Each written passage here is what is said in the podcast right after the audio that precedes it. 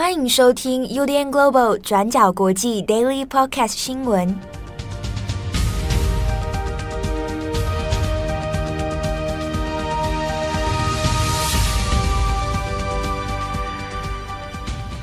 Hello，大家好，欢迎收听 UDN Global 转角国际 Daily Podcast 新闻。我是编辑七号，我是编辑木仪。今天是二零二三年二月八号，星期三。好，那节目的开始呢，我们先跟大家稍微讲一下哦，就是现在在土耳其叙利亚的大地震之后，那其实也有一些听友来问说，哎，有没有什么样哎比较好的捐助管道啊？有没有一些这样的捐款的单位啊？等等哦。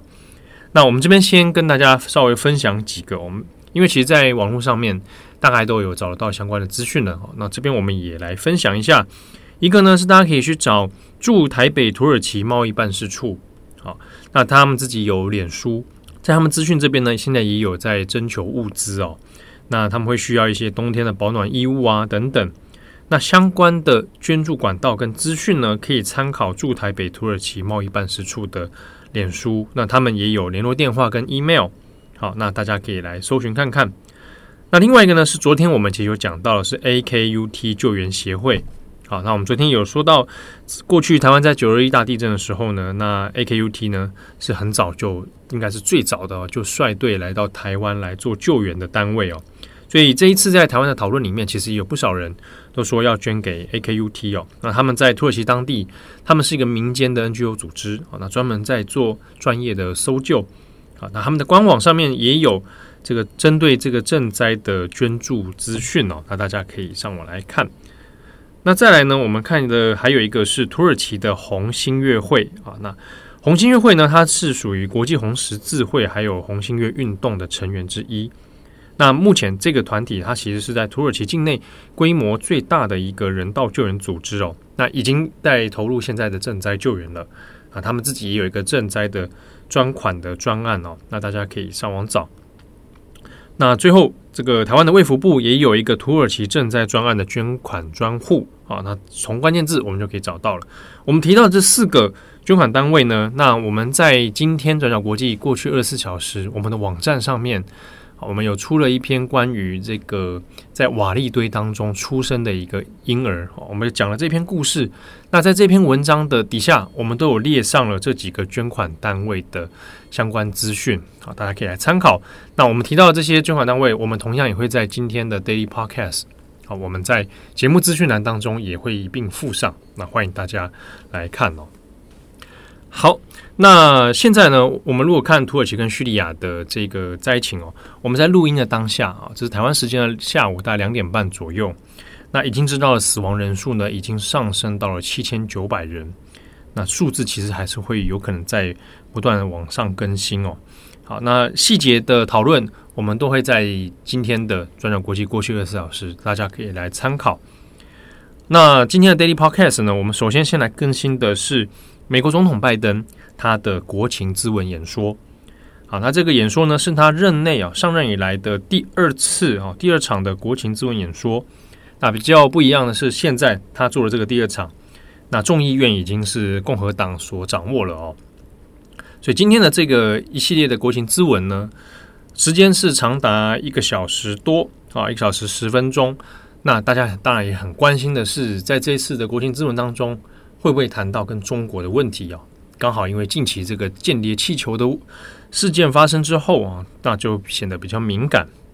不过呢，我们来看是国情咨文里面啊，其实最大的主题还是在国内啊啊，以美国国内的经济复苏啊为主题啊，所以其实蛮长的篇幅里面，拜登其实大部分都在讲，就是关于现在的通货膨胀问题呀啊，然后就业机会呀，那以及其实从川普任内就很关心的关于。美国制造，好，怎么样把制造拉回到美国，创造更多的就业机会？好，那在这一次的国情咨文里面呢，我们稍微节略几个重点哦，比如说经济的部分。那拜登当然是比较强调这个已经创造了优势了哈，就是说从二零二一年他上任以来呢，那目前美国国内已经创造了将近是有一千两百多万个。新的就业机会啊，当然就是被拜登拿来作为一个政绩哦。那这样的说法呢，也有谈到是说，现阶段啊，虽然通膨的压力仍然存在，但是呢，已经开始出现了趋缓了，好，现在比较缓和的趋势哦。好，所以看起来整体来说，经济状况应该可以渐渐有起色啊。当然，拜登就会在此呢大做文章哦，就觉得，诶，那现在经济应该是比较有复苏了，那对于前景是比较乐观的。不过呢，如果我们反过来看一下，在民调的部分哦，这件事情在还没有对拜登的支持度哦产生比较正面的影响。我们来看《华盛顿邮报》的一些民调，综合起来认为呢。拜登过去两年来哦，他的政绩表现感觉不是非常好啊。那有百分之六十二的人认为，其实没有太多的政绩可言。那也有百分之四十一的人认为说，其实呢，美国民众的个人经济状况啊，在拜登的任内看起来是变差的。好，不过呢，这种对于执政者的这种反弹，哈，其实在美国任内里面都还蛮正常的。啊，很少有人一直能维持在高支持率或者在刚刚当选的时候那样的优势哦。但我们另外看支持稳定度的话，哦，就是目前拜登的支持率其实没有太大的波动啊。CNBC 的数字呢是差不多在百分之四十五哦，其实没有太大的说跌落啊，或者说太多的起这个上升，所以看起来还算是蛮稳定的哦。那如果在经济的情况，逐渐的有好转状态之下，或许对拜登是稍微比较有利啊。好，那除了国内经济的问题之外呢，那拜登当然在这一次的演说里面还特别的一个重点是乌克兰。那拜登呢就赞扬这个乌克兰的现在抵抗俄罗斯的这一系列的成就，那也有特别讲到 NATO 啊，北约，北约呢在这个期间的表现啊，然后给予的支援呐啊，都都是令人赞赏的。那拜登当然也有强调，美国会一直和乌克兰站在同一阵线啊，那会来抵抗普丁的侵略。那最后呢，还有一个重点就是大家比较关心的跟中国的问题。那家大家就在猜会不会提到间谍气球啊？但是呢，拜登在这一次的演说里面并没有啊，并没有直接的讲到间谍气球，但是提到了中国，而且大家从那个内容里面也有感觉到，那其实。他是在谈间谍气球所引发的问题哦，那就有讲到说，中国呢已经明显的威胁到了美国的主权，那美国会采取行动来保护我们的国家。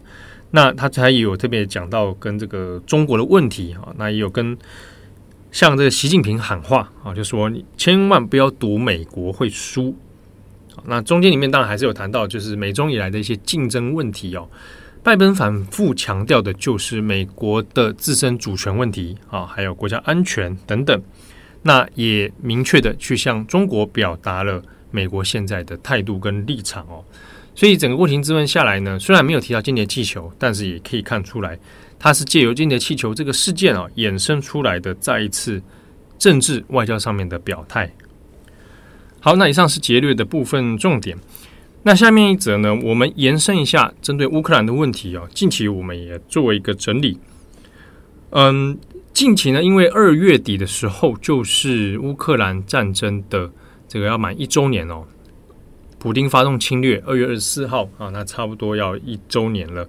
但先前一直有在做情资的推算哦，就是认为说到了春季啊，二月一周年之际呢。那俄罗斯很有可能会再集结，然后发动新一波的攻势，所以呢，乌克兰方面一直有在做相关的准备。好，那乌克兰的国家安全局局长呢，在本周二的时候，那也有对路透社啊等等外媒有讨论到，说他们的情资判断，那像俄罗斯很有可能哦，目标还是锁定在哈尔科夫还有扎波罗热啊，那这几个地方来做重新的推进，来做进攻。不过另一方面哦，我们看一下是英国国防部，英国国防部自己也推算啊，以他们情资来看呢，认为是说，虽然俄罗斯应该有在准备新一波的攻势，但是以现阶段俄罗斯所拥有的，包含是军队啊部队的人数、弹药、补给线，全部加起来呢，要在最近几个礼拜之内哦，发动更强大的攻势，应该是很困难的。啊，主要是资源其实有点不够，啊，所以说要用大军入侵这样的可能性其实比较小。好，那另一方面呢，乌克兰近期当然还是可能会在战略上面做最坏的打算啊，所以还是有做一些准备。那也有谈到说，乌克兰现在要准备的呢，也有部分是进行反攻的这些武器哦。那当然呢，就会比较关心到这个欧盟国家和盟友们要不要提供这一个主战坦克，还有装甲战车这些等等的重型武器哦。那近期已经也确定，像是德国、荷兰还有丹麦。那都有哈答应了，现在都会在给予乌克兰这个新型的坦克。那像德国这边呢，也会在提供豹一的哈豹一型的主战坦克。好，那乌克兰方面除了坦克车之外呢，也很希望是美国能够提供 F 十六战斗机。但是针对 F 十六战斗机能不能够支援给乌克兰？哈，那是不是会演变成担心说战线的扩大？那这个部分在美国还有在协商当中哦。好，那再来我们看的是乌克兰的军方哦，在星期二的时候也有说，近期呢，其实呃双方的战死人数都来到一个新高。那有特别讲到说啊，这是乌克兰军方的说法哦，这边要强调，这是乌克兰军方比较单方面的说法，是说他们在这座战当中呢，俄罗斯的军人哦，死亡人数已经增加一千零三十人哦，这是从。周二的时候宣布啊，在过去二十四小时之内啊，一夜之间就死了一千多人。好，那这个是单方面的说法哈，没有办法做一个很准确的验证。可是同一个时间呢，俄罗斯方面他也宣称说，近几周的作战里面哦，也杀死了大量的乌克兰的军队啊。那说有六千五百名乌克兰人哦死亡，那这是加加总起来啊，就是在近一个月里面，双方给的数字。其实都没办法做一个很准确的验证。可是呢，就外媒的分析来看，哦，指的是应该是双方其实，在近期的确有一些近距离的交战，哦，壕沟战啊等等啊。那死伤人数的确是有可能上升的，但正确来讲，到底有死伤多少啊？战损多少？那没有办法做一个很这个公开透明的验证。好，那这个是双方的说法。最后呢，我们再补充一点哦，乌克兰近期。撤换了国防部的部长，那先前的国防部长呢，列兹尼科夫啊，那他是因为涉及到贪腐案，所以被撤换。那这边也比较比较需要谈论的呢，是国防部长本身并没有直接的涉入到贪腐案，那主要是因为近期以来哦，国防部内部多次传出有高阶的这个官员好涉入到这个贪腐问题。那接连的就被拔关，那现在呢，再拔到这是国防部的叶兹尼科夫啊，所以人事动荡上面被外界也是有在观察哦。其中有一些说法，比如说一个是关于欧盟的问题，就是乌克兰要加入欧盟，那其中要符合的一个条件就是关于要针对国内的贪腐问题要有所改善。好，那这个从去年的时候就已经在去年底的时候就已经在讲了啊，所以。乌克兰内部有在执行这个所谓的打贪啊、肃清贪腐的一个计划，那只是先前因为战争的关系啊，有有点被中断。但现在因为要讨论到是不是要让乌克兰重新加入欧盟哦，那有一些条件，所以呢，在贪腐这件事情上面就显得比较棘手一点哦。再来就是西方国家或者一些援助乌克兰的国家也会有点怀疑说，如果我们给予那么多的捐助，那会不会因为国内的贪腐问题哦，那有一些资金啊、物资啊，结果呢流向是不明的啊？所以为了取得盟友的信任，那这个比较高调的来处理贪腐案问题哦，就变成泽伦斯基现在必须要去做的一种政治宣示。好，不过呢，这个国防部的这个问题哦，先前已经涉涉入到贪腐案，它其实并没有跟。西方国家针对战争的援助有直接的关系哦，并不是说哎有 A 了一笔什么援助的款项啊等等哦，并没有这些关系。但是呢，它是涉及到内部的其他贪腐状况哦。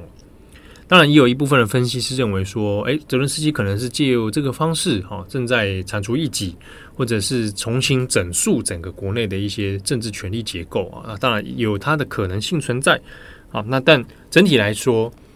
反贪腐啊，打击贪腐这个事情是乌克兰过去就在进行的啊，只是战争的关系哦，有就有所中断。那关于这个背景脉络呢，也可以参考转角国际我们的深度专栏哦，有 Glocal 啊，香港的这个国际问题研究中心，那有针对这个乌克兰的反贪腐问题做了蛮细致的背景讨论，欢迎来参考。好的，那我们最后一则来看看南韩。大家记不记得去年九月有一个震惊南韩的新闻呢？是一位在地铁新塘站工作的男性前员工，他叫做全周焕。他长期跟踪骚扰一位女性的站务员，然后最后杀害了这位女性站务员。那这个案件也再次的让女性的安全议题重新浮上台面上来讨论，还有所谓的跟踪处罚法到底有没有用？在这个事件之后，也再次的被社会热烈的讨论。那案件发生到现在已经进入第五个月了。首尔的中央地方法院在二月七号一审宣判，这位嫌犯全周焕被判处四十年的有期徒刑。那涉嫌的罪名包含特定犯罪加重处罚法的报复杀人，还有违反情报通信网法，还有各资法，以及侵入民宅等等的罪名哦。那法院还表示说，考量到全周焕这次犯案的手法相当残酷，而且是经过预谋的犯案，再加上从他的心理状态等等来评估，认为他有可能会再次犯下杀人案的可能性，所以除了四十年的有期徒刑之外，他还必须带上一个会随时追踪他所在位置的电子装置，佩戴的时间是十五年。好，我们先来看一下这个杀人案件。它是发生在二零二二年的九月十四号。那犯案的泉州焕今年是三十一岁。那他先前是长期跟踪骚扰一位二十八岁的女性站务员哦。那包含，例如说传了上百封的骚扰简讯啊，打了上百通的骚扰电话，然后还有在厕所装监视器啊，试图要偷看这位女性等等的行径。所以他在二零二一年的十月被这位女性站务员提告。然后呢，他在法院一审判决出来的前一天，也就是去年的九月十四号这天，他因为被提告，心生怨念，然后也非常痛恨说这位女生告他，害他失去工作，所以先是调查了这位女站务员的班表，然后趁她在巡视地铁站的厕所的时候，拿刀攻击她，然后把她刺杀身亡。那这次法院的声明是说，我们难以衡量被害人在死前所承受的痛苦有多大，而且家属到今天都还处在巨大的悲痛之中。那法院认为，这位被害人他身为人的这个尊严都遭受到嫌犯残忍的践踏，让人感到非常的冲击，也非常愤怒。那南韩检方原本是要对全周焕求处死刑，而且刚刚提到的这个要被要求要佩戴的这个电子装置，检方也认为至少要佩戴三十年以上。但是法院最后评估说，全周焕他其实还年轻，他说才三十一岁，那也不可能完全的抹去他未来在服刑期间可能会认知到自己的错误，而且改过向善的可能性。所以最终的判决是四十年的有期徒刑，还有强制佩戴跟踪装置十五年。那法院说，之前这个跟踪骚扰被判九年徒刑之后，现在全案还在上诉当中，所以被控杀人的这个审理在二月七号宣判之后，两个案子可能会进行合并上诉。那因为南韩有最近频频发生这种对女性的恶意的暴力事件，也让很多女性对于自己的人身安全感到非常害怕。像是我们回顾一下，在二零二一年的三月，有另外一起非常令人啊，感到很可怕的这个社会事件哦，是有一位叫做金泰贤的男子，他在网络上认识一位二十岁的女子，然后因为追求她失败，就长期跟踪骚扰她。啊，最后呢，他是尾随这个到了这个女生的住处之后，不仅是杀害了她，还杀害了她的妹妹还有妈妈，所以被判处了无期徒刑。那这个金泰贤杀人事件发生之后，南韩的跟踪处罚法就通过了。那也在二零二一年的十月底正式上路。但是在上路之后不到一年的时间，这个地铁新塘站又发生了这个全周焕的跟踪杀人案，也让这个南韩社会开始质疑说，这个法律的实际效力到底高不高？那觉得说政府是不是低估了这些会跟踪骚扰的人他们的危险性？所以现在有很多人在呼吁要对这个法律进行更细的改革，像是这个跟踪处罚法中有一条规定是说，只有在受害者同意的情况之下，嫌犯才会被起诉。但是很多人都认为说，这种规定是会增加机会，让这个嫌犯来威胁受害者，逼他们撤回指控，所以这个可能就会把受害者推向更危险的处境。那我们看到 BBC 的报道是说，在这个南韩的社会团体，还有像是家暴防治组织，还有多位律师的呼吁之下，现在韩国的法务部已经同意要删除这项规定，希望未来可以不用再经过受害者同意就可以起诉这些跟踪骚扰的加害者。但是目前这条法律要怎么修还不知道，那只知道说法案现在还没有在国会通过，这是目前的进度。好的，那以上就是有关南韩地铁新塘站杀人事件的后续消息更新。好的，那以上是今天的 Daily Podcast 的新闻。那总合起来，相对都是蛮沉重的。嗯、啊，当然还是要再次呼吁，这个有在收看或者收听各种新闻资讯的听友读者们呢，也要留意一下哦。有时候这个太多这样的资讯，会难免对身心造成一些压力。嗯，啊、那特别因为像。土耳其最近的新闻照片比较多啊，影像也比较多，可能有一些比较呃挑动情绪的一个影像哦，那还是要斟酌一下。对，好，那有关于这个捐款资讯呢，其实还有别的不同的单位啊，大家如果啊有些相关的捐助管道哈，那可信的、可以信赖的啊，那都可以来做讨论哦。好，那节目最后呢，稍微跟大家分享一下，我们近期当然也有很多专栏作者的专栏，昨天。我们出了这个日本的作家哦，七来光。对，那他的作品谈到了 first love 初恋。嗯，没错。啊，虽然说初恋这个话题呢，已经过了一段时间啊，现在很多人在比较讨论是灌篮高手。哦，对对对。但是初恋这一篇，嗯、呃，作者其实非常有感，做了一篇文章来讨论。我觉得讨论的角度也蛮有意思的。对，啊，在讲到那个色彩学的部分。对，色彩是一个嘛，哦。那共同体的讨论也蛮多，就是关于日本的共同体，嗯、以及谈从初恋来谈日本失落的一代哦。那这种从社会世代来切入，我觉得这个蛮好的，这个切点是比较有趣啊。对，好，所以我们在网站上面已经上线了，欢迎大家来参考。那木仪是初恋，是初恋的粉丝是吧？我在过年期间用两天把九集啊八集全部追完，完对。觉得还蛮猛烈的，一次追完。哇，一次性的追完。我觉得我自己是觉得，昨天在看那篇就是西来光老师写的文章，嗯、我觉得蛮有感的。哦，因为中中间的那个什么色彩的运用什么，才发现说哦，其实做的非常细致。是蓝色。难怪我看你在座位上啜泣啊。屁，没有啦，但就很有感这样子。哦，好啊，这个这篇文章蛮好看，也推荐给大家。嗯，对啊。好，那接下来其实七来光老师呢，他还有这个下一篇哦。下一篇其实要谈的是五 G 家的料理人。对，这个前前一阵子啊，网络上也是蛮多讨论的，就在讨论说里面有没有关于一些关于人权的问题，好像有点被轻轻描淡写哦。嗯，那当然这个讨论很多，那也可以大家来期待一下，就是七来光老师作为一个日本人啊，那怎么来谈这件事情？对，因为那部也是画面相当的舒适。哦，跟初恋很像吗？对啊，那还有日常嘛，那还有漫画改编的。嗯、那我因为我自己喜欢看料理的东西，所以看的时候是觉得蛮舒服的。嗯，啊，当然里面有提到关于这个蛮隐晦的，关于这个在五 G 家哈这样的一个特殊的生态环境里面啊，很多未成年的少女这样接受训练啊，涉及到了一些社会问题哦，哎，值得讨论。好，那大家也可以来期待。嗯嗯，OK。好，那祝福大家有美好的一天。我是编辑七号，我是编辑木仪，我们下次见喽，拜拜，拜拜。感谢你的收听。